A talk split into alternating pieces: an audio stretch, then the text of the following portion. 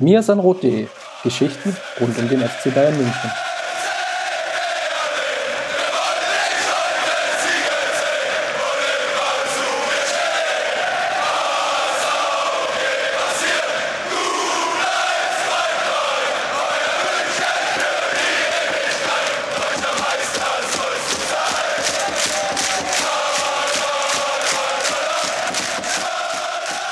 Hallo und herzlich willkommen. Wir nehmen heute am 1. Februar zum Vormittag äh, Mir ist ein Rot Podcast Episode 2 auf.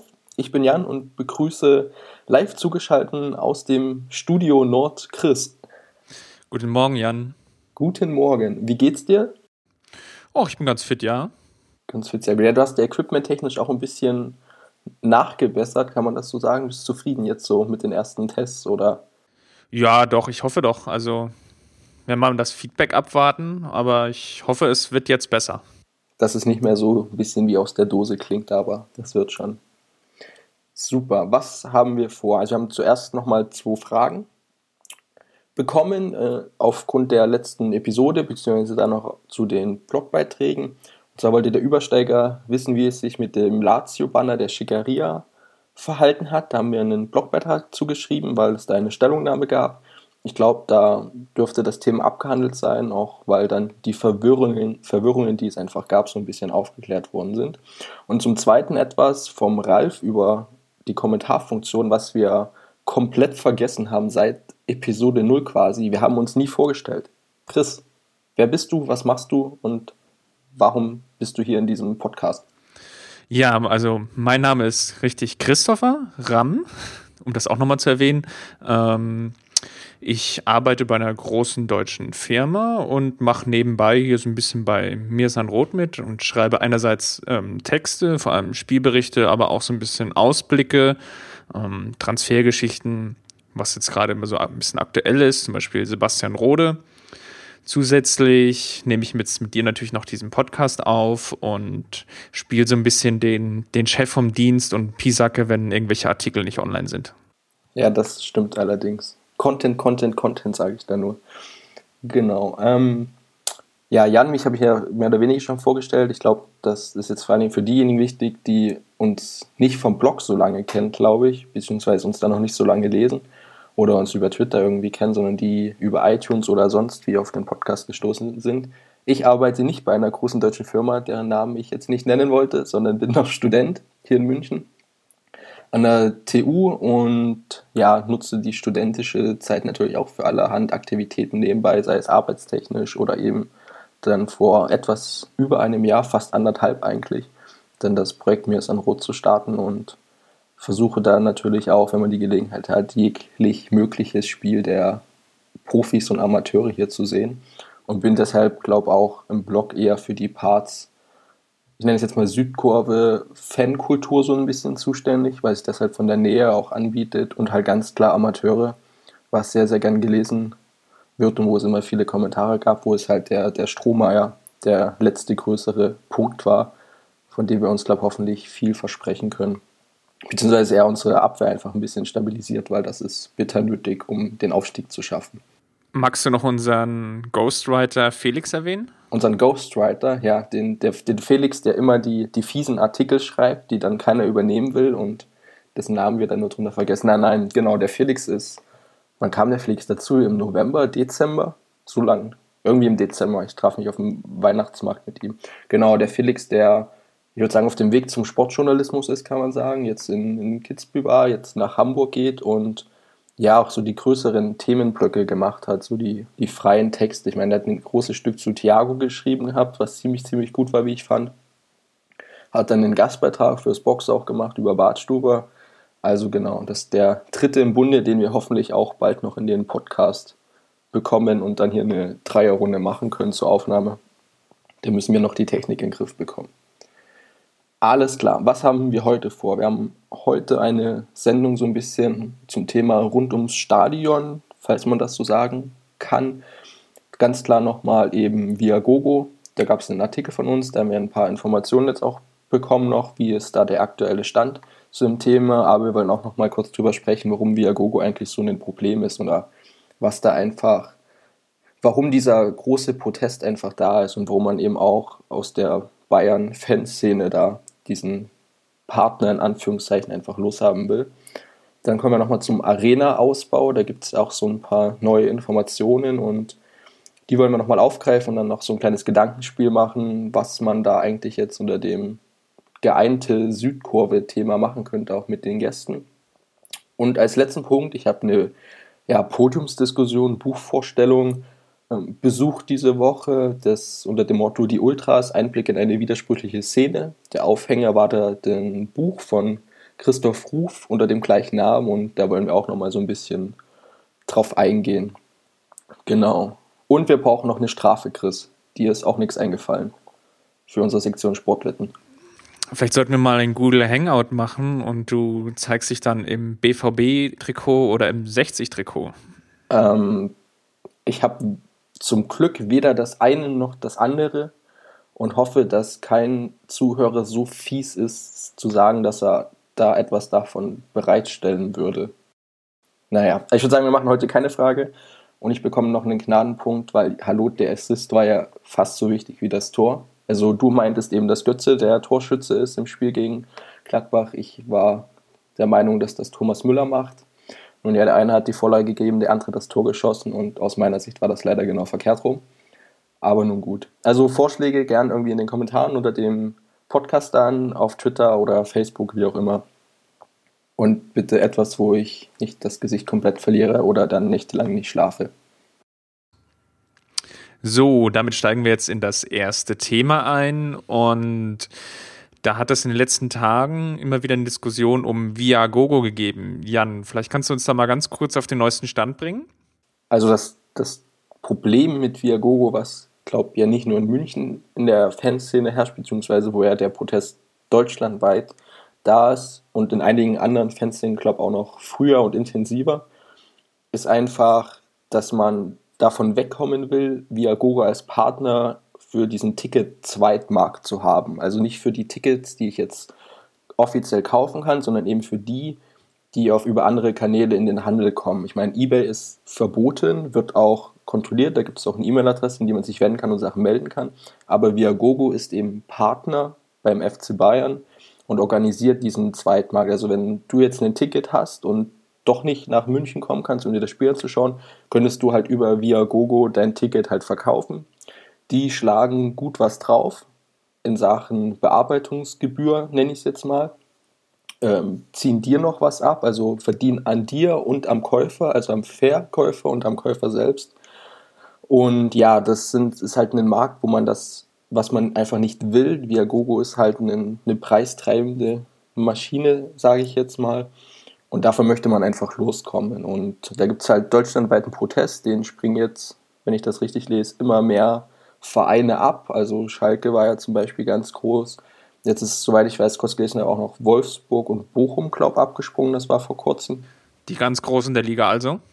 Die ganz Großen der Liga quasi, naja, mit viel Augenzwinkern. Aber sie haben halt eben noch den FC Bayern als großen Partner.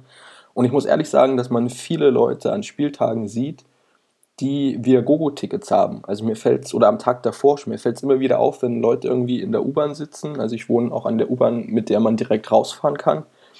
Die dann mit so braunen Umschlägen kommen, mit irgendeinem Viagogo-Aufschrift und dann ihre Tickets da rausholen. Vor allen Dingen halt, wenn es Touristen sind.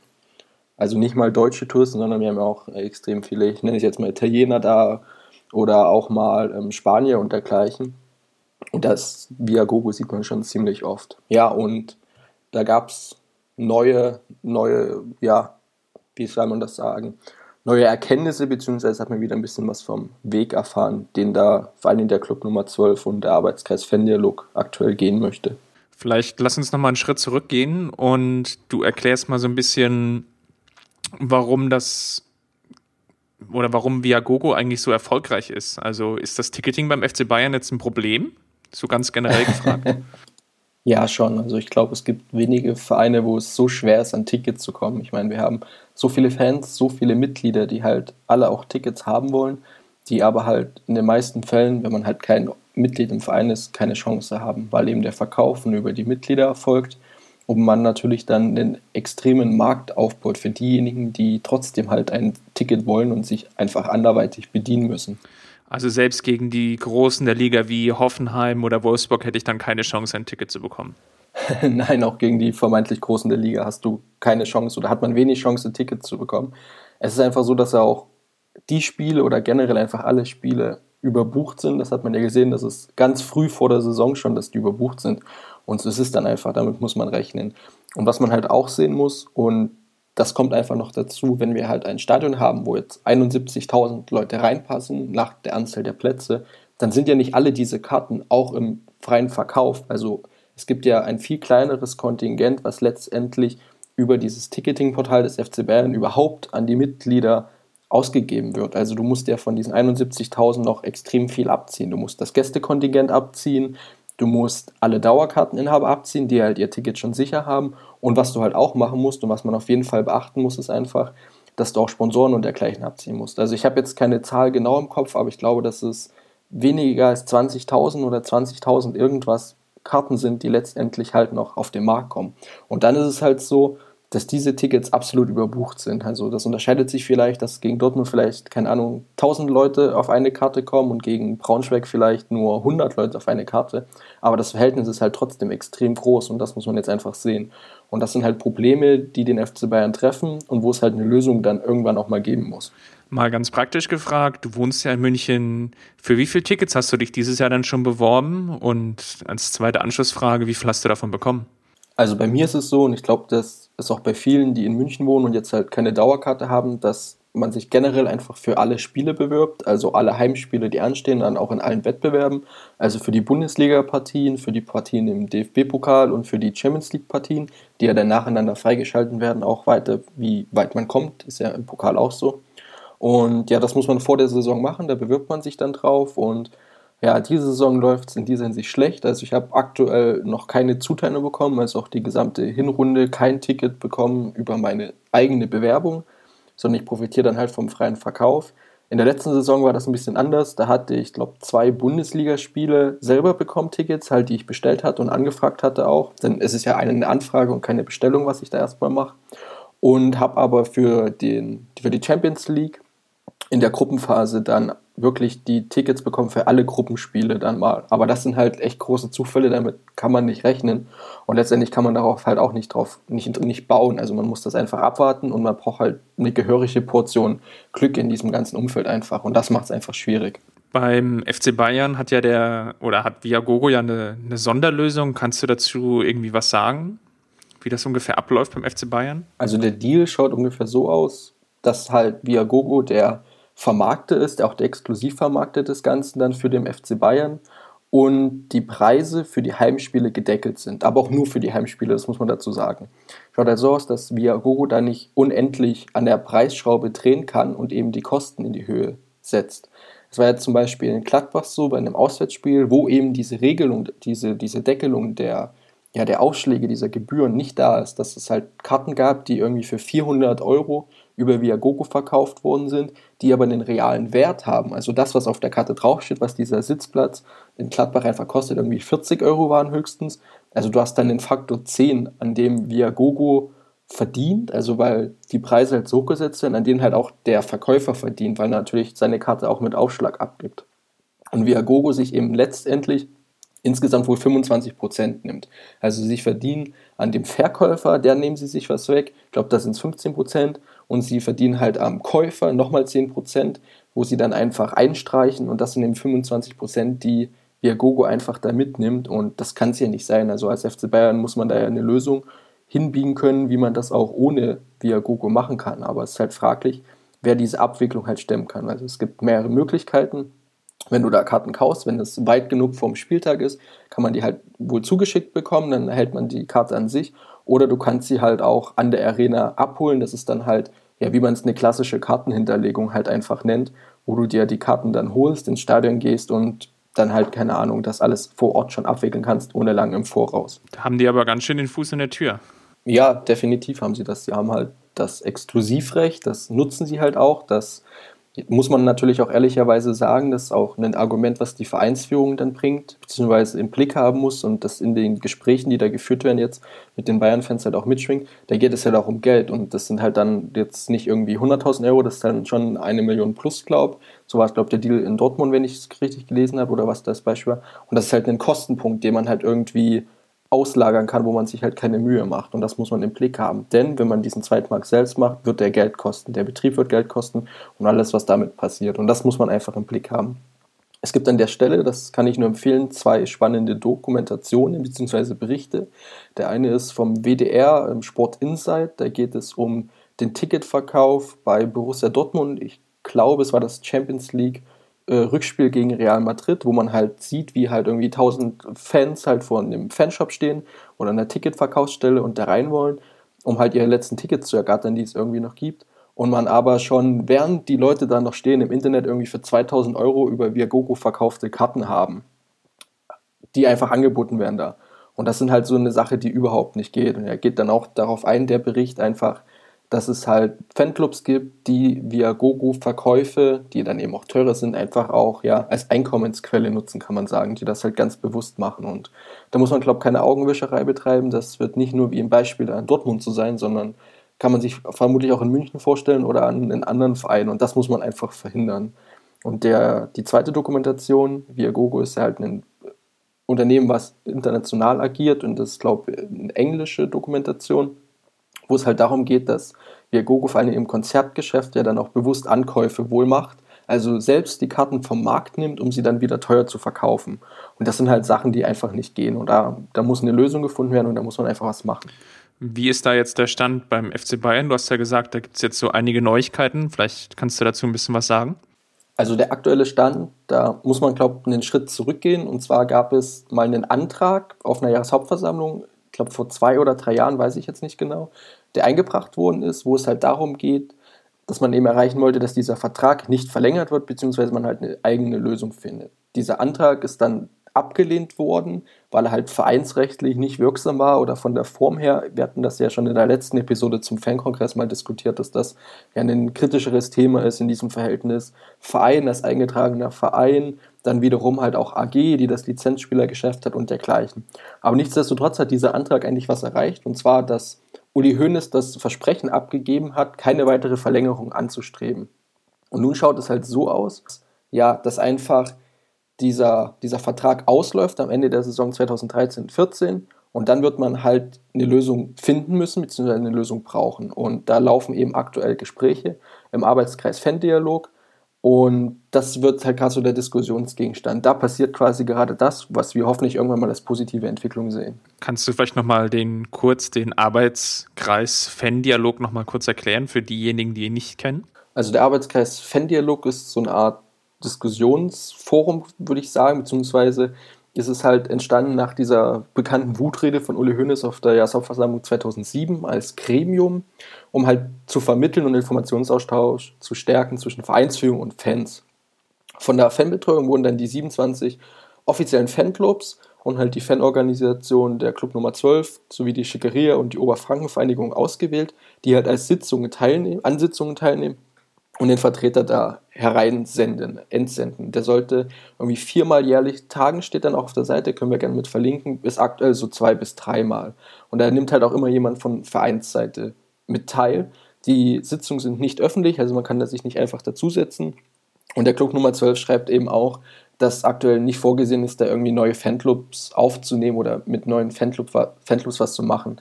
Die sind auch erreichbar. Informationen dann zu E-Mail-Kontakt oder gleichen irgendwie auf der Bayern-Homepage auch. Und da wird eben halt die Diskussion geführt, da wird halt gesprochen aktuell.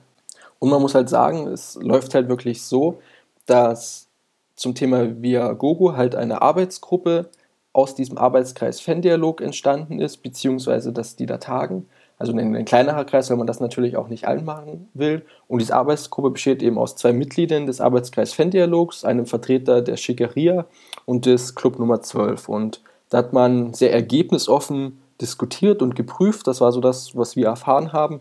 Vor allen Dingen wurde der, der Finanzvorstand Dresen war da mit dabei, der dann in dieses Thema involviert ist. Und man möchte halt einfach da ein Zeichen setzen. Das ist, glaube ich, auch die positivste Botschaft, die wir so erfahren haben von Club Nummer 12. Denn man kann ja eine Signalwirkung erreichen. Wenn jetzt auch der FC Bayern als großer, als extrem großer deutscher Verein sagt, wir können das alleine schaffen, wir können das ohne Viagogo machen, wir können eine fanfreundlichere Lösung finden und wir lehnen einfach dieses Prinzip ab.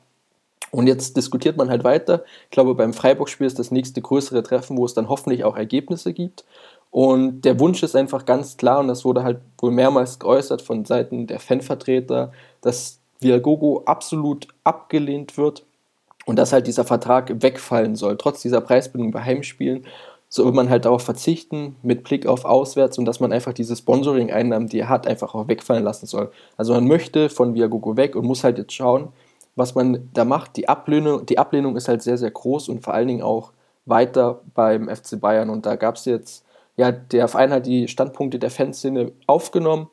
Es gibt ja jetzt keine konkreten Vorschläge oder Pläne. Das wird sich dann, denke ich mal, erst entscheiden beim Spiel gegen Freiburg, wo es halt dann die nächste reguläre Sitzung gibt und wo man halt irgendwann jetzt auch konkret werden muss, weil die Zeit rennt, sage ich jetzt mal. Man muss ja bis Ende der Saison, also bis zum Sommer, dann eine Lösung haben und da ist ja auch noch Aufwand dahinter.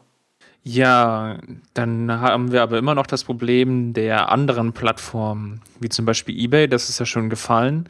Kannst du vielleicht da nochmal so den, den aktuellen Stand geben? Wie, wie bedrohlich ist diese Gefahr, dass dann Tickets eben nicht bei Viagogo äh, landen, sondern eben bei eBay? Ist das dann immer noch, ähm, steht das dann immer noch im Raum? Also gefühlt hat die Bedrohung von eBay, wie du das jetzt halt ausgedrückt hast, abgenommen, weil also eBay ist verboten, muss man klar sagen. Es gibt auch eine E-Mail-Adresse, ich glaube schwarzmarkt.fcbayern.de oder irgendwie sowas findet man auf jeden Fall raus, wo man halt eBay-Transaktionen, sage ich mal, melden kann und wo dann halt der FC Bayern dahinter ist, also die Ticketing-Abteilung, das nachzuverfolgen, weil man das einfach absolut nicht will und weil das absolut nicht geht. Gefühlt würde ich sagen, ist eBay nicht mehr ganz so schlimm. Das wird halt eher krass dann, wenn es um die harten Spiele geht, die halt extreme Nachfrage haben, also Champions League Finals oder Entscheidungen, entscheidende Halbfinalspiele oder dergleichen. Da hört man es ja immer wieder auch von abstrusen Preisen dann. Ich glaube, es ist sehr wichtig, wenn man jetzt eine Lösung machen will, dass man überhaupt niemand anderen die Chance gibt, um da vielleicht in eine entstehende Lücke, irgendeinen Marktvakuum reinzustoßen. Das ist auch relativ spannend. Das war letztens auch im Handelsblatt, dass da auch die DFL dahinter ist. Also dass die DFL sich mit dem Thema Zweitmarkt auch als Liga beschäftigt. Und da wurde vor allem der Andreas Rettig zitiert, dass sie wohl eine Umfrage unter den 36 Profiklubs gestartet haben und die Mehrheit da die Notwendigkeit sieht, über eine zentrale Zweitmarktlösung nachzudenken. Also eine Lösung, die dann auch über die ganze Liga funktionieren könnte, was ein sehr, sehr spannender Punkt ist, vor allem wenn man jetzt eben als FC Bayern keine eigene Plattform anbieten möchte oder sich da selbst irgendwie was überlegen, programmieren, auf den Markt bringen möchte.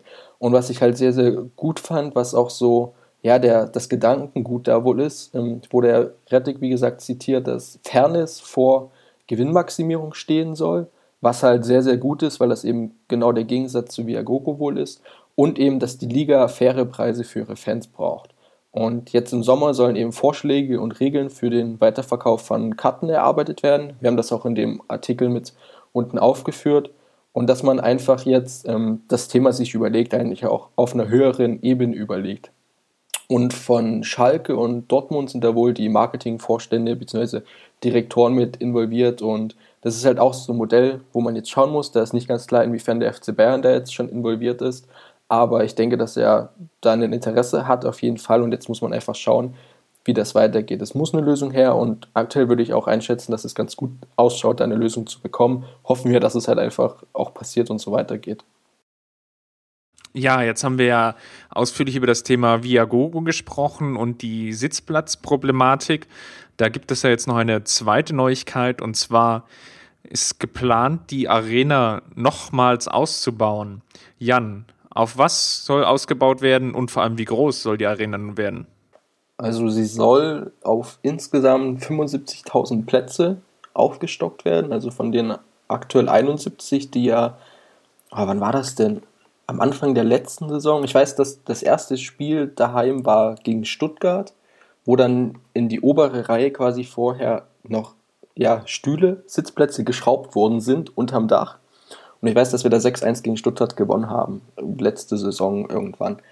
Genau, und jetzt soll man, oder was heißt soll man, jetzt will man nochmal aufstocken, um insgesamt dann auf 75.000 Plätze zu kommen. Schaut so aus, die TZ hat da vor allen Dingen einen Artikel geschrieben, dass man nochmal 2000 Sitzplätze unter dem Dach unterbringen will. Also das werden vermutlich wieder die obersten Reihen sein, weil da eben auch noch ein bisschen ja, Betonfläche frei ist, nenne ich es jetzt mal. Und zusätzlich möchte man eben noch 2000 Stehplätze hinter die Tore packen. Es ist ja aktuell so, dass wir einen sehr, sehr kleinen Stehplatzbereich haben, der ja eigentlich nur hinter dem Tor der Südkurve ist, wo halt auch, ja, ich sage jetzt mal, nichts verschraubt ist, was im Weg ist. Und da will man einfach nochmal 2000 zusätzliche Plätze reinbringen. Weiß nicht, jetzt nicht genau, wird vermutlich auch so aussehen, dass man noch mehr Stühle rausschraubt. Denn wenn man die Stühle rausschraubt, kann man die Leute enger stellen und da geht es hier alles so um, ich nenne es jetzt mal Faktorenregelung, keine Ahnung, 1,3 Personen pro Sitzplatz und dergleichen. Und mit diesen insgesamt 4000 mehr Plätzen möchte man dann eben 75.000 Zuschauer erreichen in der Allianz Arena. Und warum kommt jetzt dieser plötzliche Sinnes- und Baulustwandel? Traust du nicht zu, dass Karl-Heinz Rummenigge das für die Fans machen möchte, einfach so aus Eigenmotivation? Mm, vielleicht. Vermutlich aber eher nicht so. Nee, mm, das ist so, dass man da schon die Europameisterschaft 2020 im Blick hat und die UEFA da eine Anforderung hat. Und zwar braucht man in der Endspielrunde, um da eben als Stadion vertreten zu sein, um da als Betreiber teilnehmen zu können, sage ich jetzt mal, um sich anzubieten, mindestens 70.000 Plätze.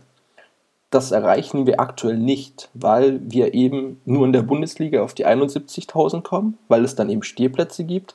Wir aber in internationalen Wettbewerben, eben zum, in der Champions League, diese Stehplatzbereiche als Sitzplatz anbieten müssen. Das ist halt ein reines Sitzplatzstadion, auch wenn da die Leute natürlich stehen. Und deswegen verkaufen wir da aktuell nur 68.000 Karten. Und mit diesem Umbau kommt man eben über die 68.000 hinaus und kann, könnte eben dann diese 70.000 erreichen, um sich, ja, ich glaube, das ist auch ein Auswahlverfahren zu qualifizieren, um dann eben ein Stadion zu sein in der Endspielrunde der Europameisterschaft 2020. Gibt es da schon einen konkreten Zeitplan? Kann ich jetzt nicht sagen. Also Rummenigge hat halt wohl in dem Artikel gesagt eben, dass sie sich dafür bewerben wollen, auch für die Endspielrunde wohl und demnach eben die baulichen Anforderungen erfüllen müssen. Also da, es gibt ein Konzept und das ist wohl auch schon genehmigt. Das ist ja auch immer nicht so einfach, weil natürlich der FC Bayern bzw. die Allianz Arena als Betreibergesellschaft, die da dahinter steht, jetzt nicht einfach sagen kann, wir bauen jetzt ein bisschen um. Ich meine, da geht es dann um Sicherheitsanforderungen, dann muss man schon mit der Stadt München wieder interagieren, um da Genehmigungen zu bekommen. Dann hat man natürlich auch das Thema Brandschutz und Flucht, Fluchtwege, die man da abklären muss. Deswegen ist es jetzt nicht einfach zu sagen, hey, wir kaufen jetzt 2000 äh, Stühle und schrauben die irgendwie unter das Dach.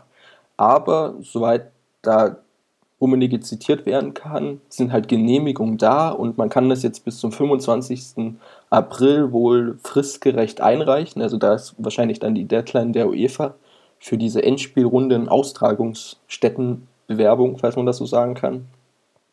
Und ähm, ja, bis dahin kann man das halt machen ist halt fraglich letztendlich natürlich, ob man als Endspielstätte genommen wird. Aber es zeigt, denke ich mal, vor allen Dingen auch den, den Willen, so ein bisschen da noch was zu verändern. Und wenn wir ehrlich sind, wenn wir halt 4000 Plätze mehr haben, ist das alles total gut. Aber wichtiger, glaube ich, vor allen Dingen für die, die Fans in den Stehplatzbereichen sind halt dieser, dieser Wink 2000 mehr Stehplätze einfach zu machen. Gibt es da schon irgendwelche Pläne, wie man diese Tickets vergeben will? Also ich erinnere mich daran, dass es immer mal wieder in der Diskussion war, Mitglieder unter 21 eine Dauerkarte zu verschaffen oder die Möglichkeit einzuräumen, ihnen eine Dauerkarte zu geben. Das war ja immer wieder ein Problem, dass ja quasi die Dauerkarten beim FC Bayern mehr oder weniger im, im Erbrecht vergeben wurden und man als junges Mitglied eigentlich gar keine Chance hatte, sich eine Dauerkarte zu beschaffen. Ähm, ist auch immer noch so. Also man hat als U21-Mitglied halt die Möglichkeit, U21-Karten, da weiß ich jetzt nicht, ob das 100 oder 200 sind, auch in der Spieltagswoche abzuholen, um da reinzukommen. Das sind aber halt spieltagsbezogene Karten und jetzt kein Dauerkartenthema. Ich weiß gar nicht, ob man so weit gehen kann oder sollte, jetzt da irgendwie schon in gleichem Schritt das Dauerkartenproblem mit zu lösen. Was aber natürlich da ist, beziehungsweise man einfach sehen muss, man kann halt diesen Punkt geeinte Südkurve wieder aufnehmen, der halt so im Raum steht, eine Südkurve von Eckfahne zu Eckfahne mit allen, die da Bock und Lust drauf haben, weil mit dem Umzug von Olympiastadion zur Allianz Arena wurde ja die Südkurve einfach auch getrennt. Da haben halt Leute, die vorher zusammenstanden, die eine haben jetzt Dauerkarten für die Bereiche der Südkurve, andere mussten in den Stehplatzbereich Nordkurve gehen. Und wenn man halt jetzt so viele neue Stehplätze bauen müsste, besteht halt die Chance, es wieder zu sagen, okay, dann wird zum Beispiel die ganze Südkurve ein Stehplatzbereich, dementsprechend mehr Leute können da rein und man kann vielleicht eine Art Umsiedlung vornehmen, was natürlich auch ein immenser Verwaltungsakt einfach ist. Weil natürlich ist es nicht einfach zu sagen, hey, du hast da jetzt eine Karte auf der in der Nordkurve gegenüber, komm doch einfach rüber, stell dich hin und alles ist gut. Ich meine, da muss man halt jetzt mit den Drehkreuzen und Zugang, Zugangsbeschränkungen klarkommen und dann eben auch vielleicht Dauerkarten umschreiben und dergleichen. Und das sind, glaube ich, so Themen, die da ein bisschen im Raum schwirren, beziehungsweise die man da einfach rangehen kann. Die Möglichkeit besteht, glaube ich, und das ist ja so ein Thema, was so immer mal wieder aufkommt und diskutiert wird, aber wo es halt nichts Konkretes gibt. Und ich glaube einfach, wenn man, ja, wenn man bauen möchte, also wenn man diese Erweiterung umsetzen möchte, besteht vielleicht die Chance, dann dieses Thema einfach auch mit anzugehen und dann eben vielleicht das, das auch richtig zu machen. Im gleichen Zug wird ja auch immer wieder ins Gespräch gebracht, dass die Gästefans umstrukturiert werden soll. Also die Gästefans beziehungsweise der Block der Gästefans. Ähm, kannst du so ein bisschen was dazu sagen, wie das aktuell gehandhabt wird und was da gegebenenfalls im Gespräch ist? Also es ist so ein, ich weiß gar nicht, so ein unterschwelliges Thema so ein bisschen, was man immer wieder, wenn man aufmerksam lauscht, so ein bisschen hört. Also aktuell ist es ja so, dass die Gäste im Bereich der, oh jetzt muss ich äh, Himmelsrichtung kriegen, Nordwest-Ecke unterm Dach sind. Also vor allen Dingen halt äh, deren, deren Ultras und halt genau darunter die Sitzplätze dazu. Die sind halt da ganz oben, haben halt ähm, ja viel viel drüber beschwert, halt diesen immensen akustischen Vorteil, unterm Dach singen zu können, während wir uns unten ja auf der gegenüberliegenden Seite dem freien Himmel widmen und da halt ein bisschen lauter singen müssen. Also die, es wird gerade aktuell im so gehandhabt, dass die da ganz oben sind. Und es schwirrt immer so ein, so ein bisschen rum, dass man natürlich mit so einer baulichen Veränderung auch eine Umstrukturierung der Gästeplätze machen kann. Weil klassischerweise sind ja Gästeplätze irgendwie, keine Ahnung, unten im Stadion in irgendeiner Eckfahnen-Ecke da hoch. Und solche Möglichkeiten bestehen. Das ist halt aktuell nicht möglich, weil Gästebereich muss natürlich abgetrennt sein mit Zäunen und dergleichen. Da sind jetzt halt noch Heimfans nebenan. Das ist alles nicht ganz so einfach, aber ja, es ist auch so wieder so eine Möglichkeit, wie mit der geeinten Südkurve. Es sind so Möglichkeiten, so, ich glaube auch Gedankenspiele, die man einfach hat, die man auch in vielen Bereichen schon länger hat, wo man jetzt schauen muss, wie man da eben zusammenkommen kann weil es eben wirklich bauliche Maßnahmen sind. Und ich denke vor allen Dingen, dass bei den Gästefans auch mitschwingt, ja, dass man, dass man da immense Sicherheitsaspekte hat. Die Gästefans sind halt da jetzt oben unterm Dach. Du kennst die Allianz-Arena, wenn man da ganz unter das Dach muss, geht man eine ewig lange Treppe hoch. Und wenn da irgendwas ist, dass man die Gästefans da oben, ich sage es jetzt mal, festhalten muss, beziehungsweise den Ausgang regeln muss, dann macht man einfach aktuell die Treppe zu. Und dann kommt da keiner mehr runter. Und so sitzen sie halt quasi in dieser in diesem Zwischenbereich, wo alle anderen Fans auch raus müssen. Und wenn man sie eben runterholen würde, da muss man eben schauen. Das sind halt, glaube ich, noch größere bauliche Veränderungen, als es jetzt der Fall wäre, einfach Sitzplätze aufzustocken. Und selbst das ist ja schon komplex. Bauliche Veränderungen gab es ja auch in der Südkurve. Jetzt zum Heimspiel jetzt am morgigen Sonntag. Ähm, was wurde da genau verändert? Also es gibt ja zwei weitere Verbesserungen, die sehr, sehr positiv sind, wo jetzt die Schickeria in ihrem letzten E-Mail drüber geschrieben hat. Und der Club Nummer 12 hat es auch auf der Homepage-Seite. Ähm, zum einen sind diese zwei Meter hohen Zäune, die den Block 11213, also den reinen Stehplatzbereich, zur linken Seite, also zum Block 111 und zur rechten Seite 114. Das waren zwei Meter hohe Zäune und die wurden jetzt wieder nach unten gebaut. Das war früher schon mal so. Dann wurden sie hochgesetzt, weil eben Leute übergestiegen sind. Wir hatten ja das Thema Blockschmuggel sehr groß. Dann, wer sich oben nicht reinschmuggeln konnte, ist halt in jedem Block und dann unten über den Zaun. Deswegen wurden die halt hochgebaut. Und durch diesen freien Blockzugang, da kann ja jetzt eigentlich jeder rein, wo er möchte, ist es einfach nicht mehr die Notwendigkeit da. Aber diese Zäune haben gestört, weil man kann eine Stimmung irgendwie schlecht von einer Seite zur anderen tragen, wenn dazwischen zwei Meter Zaun sind und man sich so ein bisschen eingekerkert fühlt. Und jetzt sind sie wieder runtergebohrt worden auf 1,10 Meter. Das ist halt, ja, da kannst du locker drüber gucken und stehst einfach nebenan und die Leute sind halt nicht abgeschottet voneinander. Das ist halt immens stark. Und ich freue mich so ein bisschen drauf, weil die Stimmung wird ja immer besser und auch die Koordination mit den Randblöcken wird immer besser. Oder Randblöcke, was heißt Randblöcke? Die Nebenblöcke wird immer besser. Und der zweite Punkt, das greift genau an der Stelle an. Die Vorsänger, die auch, wir hatten ja zwischenzeitlich drei Megafone. Das waren ja quasi der Capo in der Mitte, der so die Südkurve koordiniert und anheizt und noch zwei an den Außenbahnen, die halt in die Nebenblöcke das tragen sollten. Und die mussten immer so, ja, so auf so einem Wellenbrecher, so einem Zaunstück halt so rumlümmeln und sich irgendwie festhalten. Und die bekommen jetzt auch Podeste, Vorsängerpodeste, die da jetzt zusammengeschweißt worden sind und da jetzt stehen werden, wo die halt auch, ich sage jetzt mal, bequem drauf stehen können, halt erhöht müssen sie. Und das Ganze einfach noch ein bisschen besser funktioniert. Das ist halt auch wieder so eine kleine Errungenschaft, die aber, glaube ich, coole Effekte haben wird. Ja, damit haben wir alle baulichen Veränderungen abgeschlossen und dann schauen wir mal, was dann in den nächsten Wochen auf uns zukommen wird. Genau, ich glaube, das ist auch so der Punkt, man muss einfach dies, das Thema beobachten. Man muss da auch schauen jetzt, wie das alles angenommen hat, wie das funktioniert. Deswegen auch der ganz große Aufruf von allen Seiten auch gewesen, hey Jungs und Mädels, steigt auf keinen Fall über die Zäune. Das macht mehr kaputt, wenn da irgendwie ein paar Leute halt drüber steigen, als wenn man das einfach gesittet annimmt. Wer rein will in die Südkurve, kommt rein über die Drehkreuze. Also wir hatten jetzt auch nie Probleme, auch wenn es mal echt Viertelstunde vor Anpfiff knapp war, das ging immer noch ein bisschen, sonst einfach zeitlich kaum und alles ist gut. Das muss einfach jetzt ja genutzt werden, sinnvoll genutzt werden, dass es keine Verstöße geben und außerdem noch der Aufruf, weil es immer wieder auch kommt und ich glaube, wir das auch weitertragen können, dass man sehr, sehr diszipliniert bei den Karten, die man umtauschen kann. Also man kann ja nach Stadionöffnung Karten, die man in einem anderen Bereich hat, der Allianz Arena umtauschen gegen welche, um in die Südkurve zu kommen, dass man sich da diszipliniert verhält und anstellt, weil es da wohl immer noch Gedränge, Geschubse, wie auch immer gibt und das einfach nicht sein muss. Also wer früh genug da ist und das möchte, wird da seine Karte tauschen können, auch ohne irgendwie rumzudrängeln oder sich irgendwie Vorteile verschaffen zu wollen.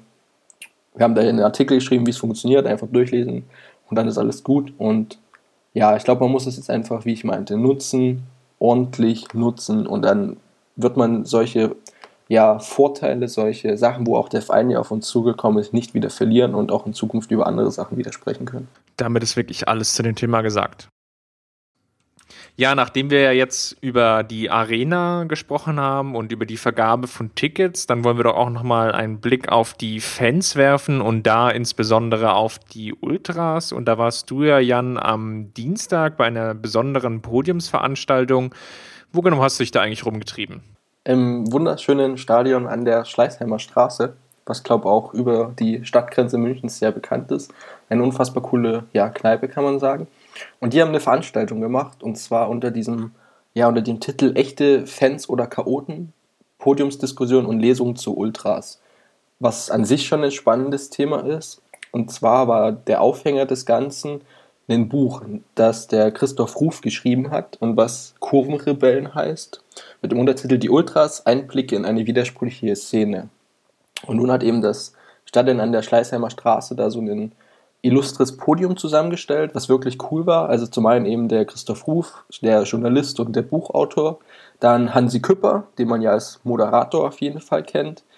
Dann auch den Michael Wolny, über Twitter als Michael-Wolny bekannt, der eben für Eurosport schreibt und auch selbst bloggt. Und ich glaube, wenn man diese drei anschaut, sind das halt die Journalisten, die sich auch mit der Thematik wirklich mal beschäftigen haben und nicht zu der Sorte Leute gehören, die da sich an dem populistischen Wettrüsten und irgendwelche plakativen Aussagen hin und her schmeißen beteiligt haben, sondern die da um Einblicke bemüht sind. Und halt glaubt so den ja, fannahen Journalistenkern, falls man das irgendwie sagen kann. Also ich lese sehr gern, weil sie sich damit beschäftigen. Und dann waren noch von der Schickeria jemand da, die Simon und vom KSC aus Karlsruhe, der Capo von den Phoenix Suns, der Daniel, Daniel hieß er, glaube genau, war auch da. Also drei Journalisten ähm, und zwei, zwei Ultras da, die sich eben dann ja auf diesem Podium nach der Lesung auch so den Fragen gestellt haben. Die Fragen hast du ja schon angesprochen. Wer saß denn da eigentlich im weiten Rund? Wer geht denn zu so einer Veranstaltung überhaupt? Also mich hat es ziemlich gewundert. Ich dachte halt so, ja, das ist halt so eine Ultra-Veranstaltung, da wird halt besonders junges Publikum da sein, die halt irgendwie das, die das halt besonders interessiert, weil ja die Ultras als, als Jugendbewegung, klar, dann in dem Umfeld, glaube auch ihre meisten Interessenten haben, aber dem war überhaupt nicht so. Also wirklich, der Laden war ausverkauft, die, die, die Veranstalter, der meinte dann auch, ja, so voll haben es nicht mal die elf Freunde bekommen hier. Ähm, und wirklich Zuschauer über alle Altersgruppen und Vereine hinweg. Also klar, ganz junge Leute, aber auch Leute, die ich jetzt auf weit über die 60 einschätzen würde und ein gemischtes Publikum dazwischen. Eben, also ich habe gesehen, wir haben Köl Kölner Fans von da, man hat es halt dann meist irgendwie am Schal oder am T-Shirt erkannt. Aus Lautern Fan war da Bayern ganz klar, Karlsruhe halt auch, die hatten halt auch ihre Jungs da mit sitzen, aber auch aus Nürnberg und Stuttgart und einer lief auch mit dem Bremen-Schal rum. Also wirklich komplett gemischtes Publikum einfach an Interessenten und war echt stark. Also die Veranstaltung ging, ich glaube, um 20.30 Uhr los. Wir mussten um 19.30 Uhr da sein, weil wir halt reserviert hatten zum Glück noch. Und wir sind dann um ja, kurz nach 12 oder so gegangen, weil der Wecker ein bisschen unbarmherzig war am nächsten Tag. Und ich glaube, die Diskussion ging noch bis 1 oder so fast.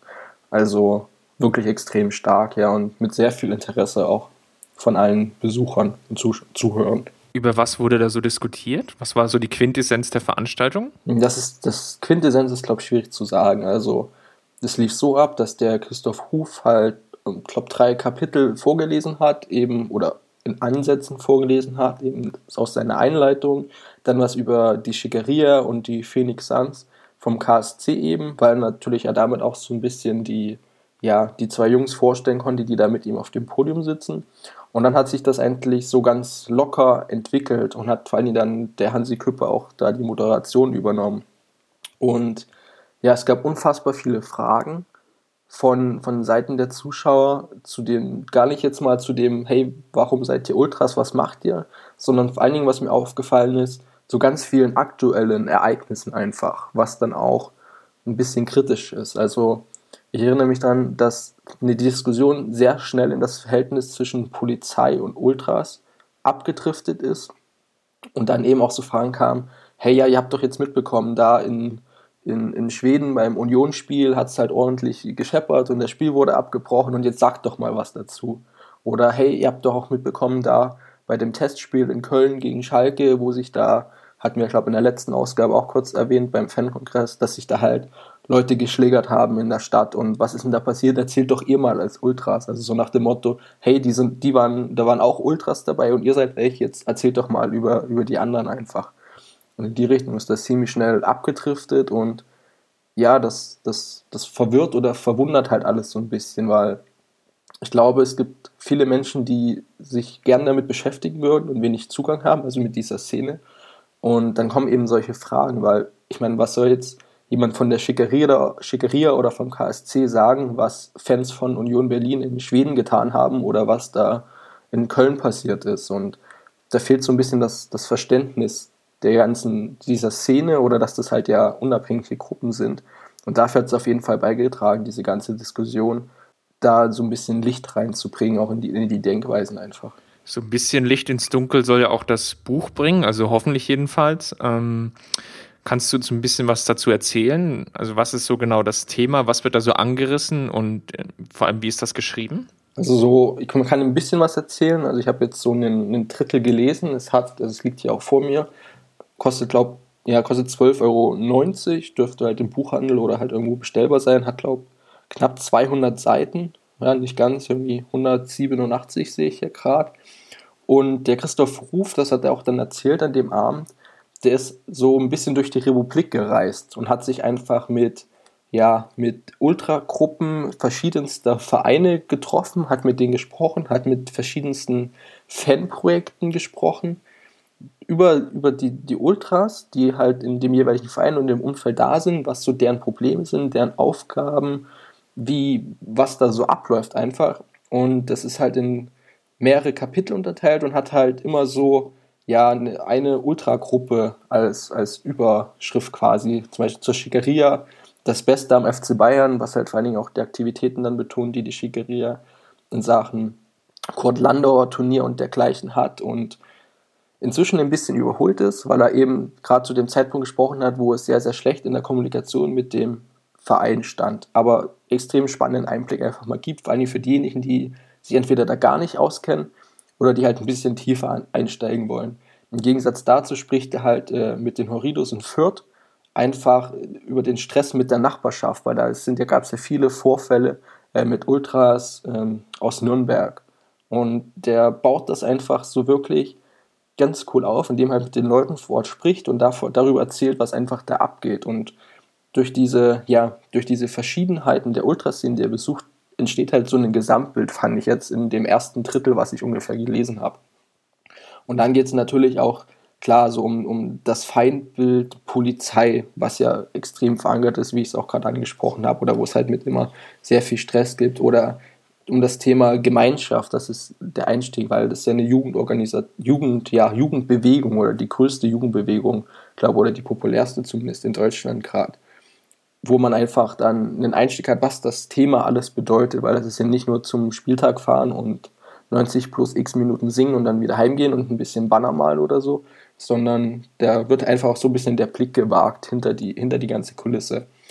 Und also der, der Simon und der Daniel, die halt da waren, die halt auch in dem Buch vorkommen, die meinten auch, also die haben das Buch so ein bisschen empfohlen, habe ich so rausgehört, nicht nur, weil sie mitgearbeitet haben, sondern weil es ihnen an sich halt auch gefallen hat. Und das ist doch eigentlich meiner Meinung nach ein extrem gutes Zeichen, wenn Leute über die geschrieben wird, mit dem zufrieden sind, was über sie geschrieben wird.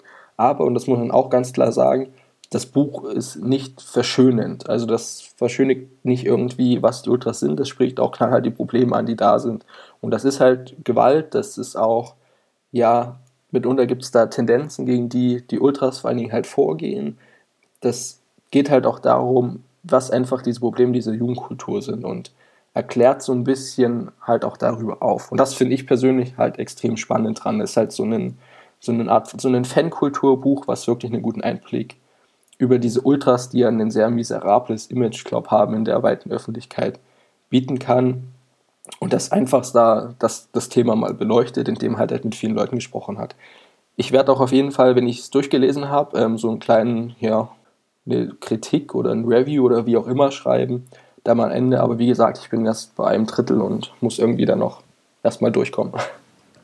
Für die Leute, die jetzt nicht so im Lesen drin sind, gibt es ja jetzt auch einen neuen Film, Istanbul United.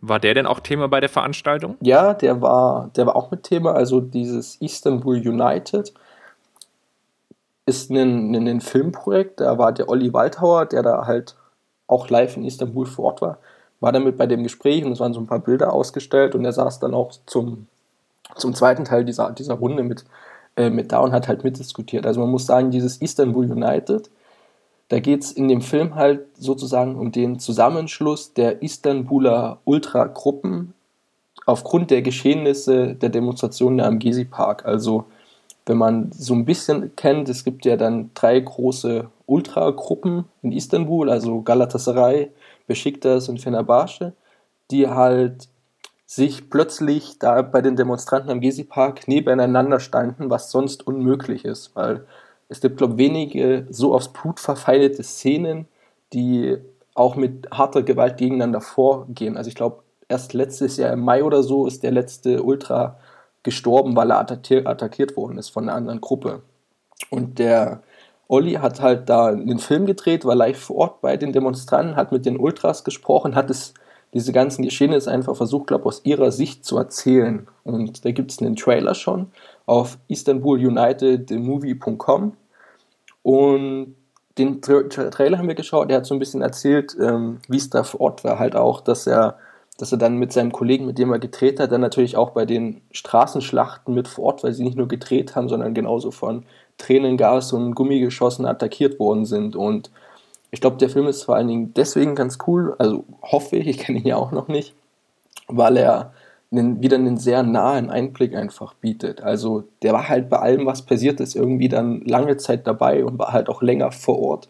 Hat, glaube das hat er dann erzählt, was ihm nicht so bewusst wäre, hat als einziger Journalist in allen drei Kurven bei den Ultras der, der Vereine stehen dürfen, als erster auch. Also es geht sonst nicht. Wenn halt ein Journalist was mit den Besiktas Ultras macht, dann wird er nicht zur Galatasaray mehr mitgenommen.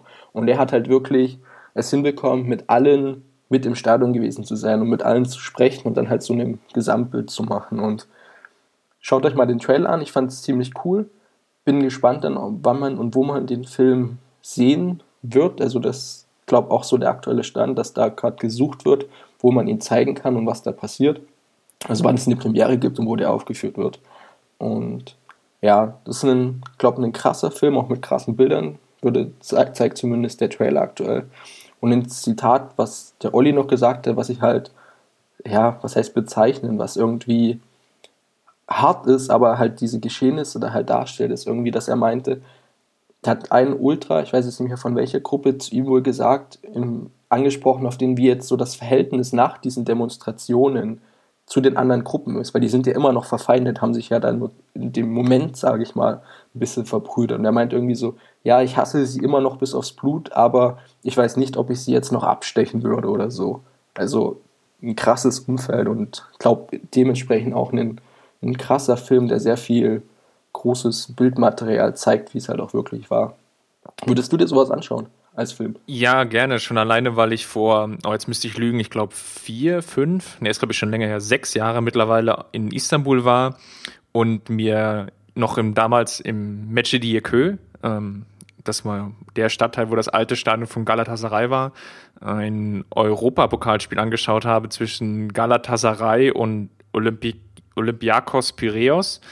Und das war von der Atmosphäre her einfach wirklich, also wirklich unglaublich. Also ich kann eigentlich nur jeden empfehlen, der, der mal nach Istanbul fährt, dann auch dort ein Fußballspiel mitzunehmen. Also sei es jetzt bei Besiktas oder Fenerbahce oder Galatasaray, das ist eigentlich erstmal prinzipiell, also aus meiner Perspektive egal, sondern das, das muss man einfach wirklich mal miterlebt haben. Das ist schon wirklich sehr, sehr besonders. Ja, auf jeden Fall. Also wir waren letztes Jahr über Ostern in Istanbul, also an sich halt eine unfassbar geile Stadt, finde ich.